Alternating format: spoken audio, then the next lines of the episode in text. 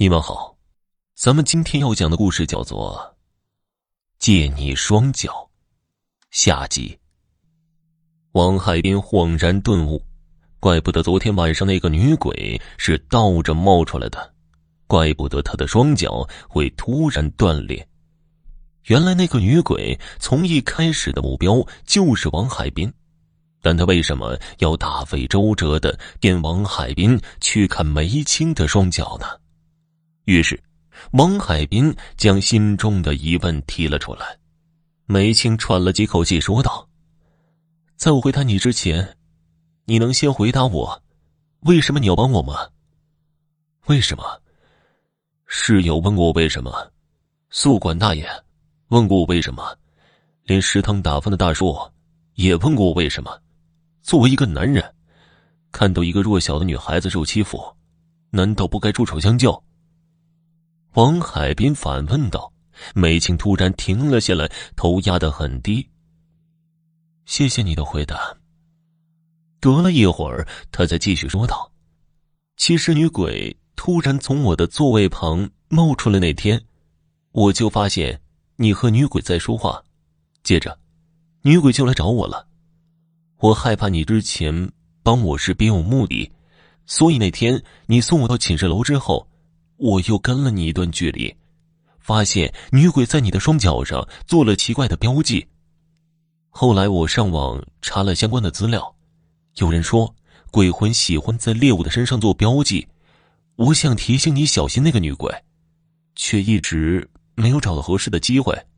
今天晚上看到你给我发短信，虽然不知道你想干什么，但我想一定和那个女鬼有关，并且。可以将标记的事情告诉你，所以我就来了。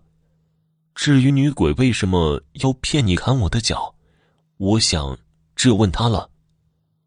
话音刚落，空灵处突然响起一阵诡异的笑声。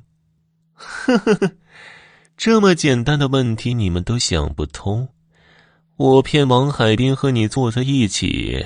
是要让你们两个都变成阳气单一的人，获得王海滨的双脚，再将梅青的魂魄逼出体外，我就能变成他，永远留在阳间了。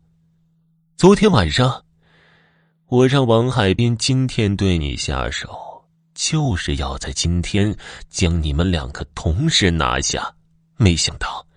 你们一个骗了我，一个想对付我，真是失算呢。伴随着说话的声音，女鬼缓缓飘到他面前，一条腿只剩下白骨，那只为成形的脚像干瘪的桃子一样皱巴巴的悬挂着。他的胸口有个碗口那么大的黑窟窿，不断有黑色的液体流出来，样子十分恐怖。女鬼恶狠狠的看着他们，真相你们已经知道了，现在你们就乖乖的束手就擒吧。梅青，快放我下来，要不然你也逃不掉了。”王海滨焦急的说道。梅青没有说话，看着女鬼背着王海滨慢慢的朝后退。小树林外就是车棚。那里有他预备的第二套方案，只是怎样才能到达车棚呢？他的手抓着王海滨的大腿，无意间碰到了一块硬邦邦的东西，是角膜。梅青的脑海中突然灵光一现，偷偷的告诉王海滨，让他把角膜取出来。王海滨照做了，紧接着他佯装发怒的样子，将王海滨扔到地上。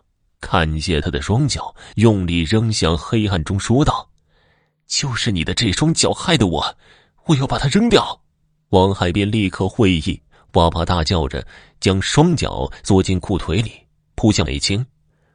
我是为了帮你，才被鬼缠上的，你还怪我？两个人说着，佯装扭打起来。那女鬼一心惦记着那双脚，嘶吼着扑向黑暗中。美青背起王海滨，拼命朝车棚跑去。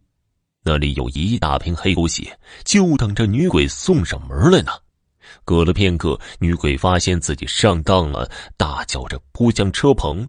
还没等他靠近，一股黑狗血迎面洒了过来，女鬼的身体顿时发出了一阵嗤嗤的响声，不一会儿就化为一缕黑烟消失不见。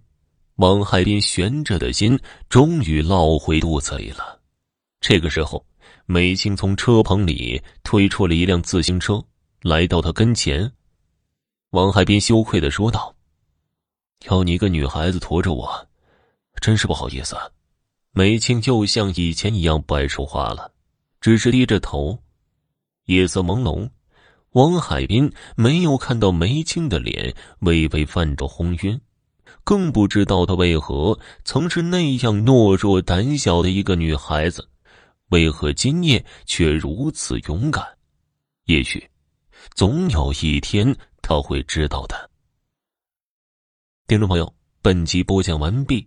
感谢您的收听。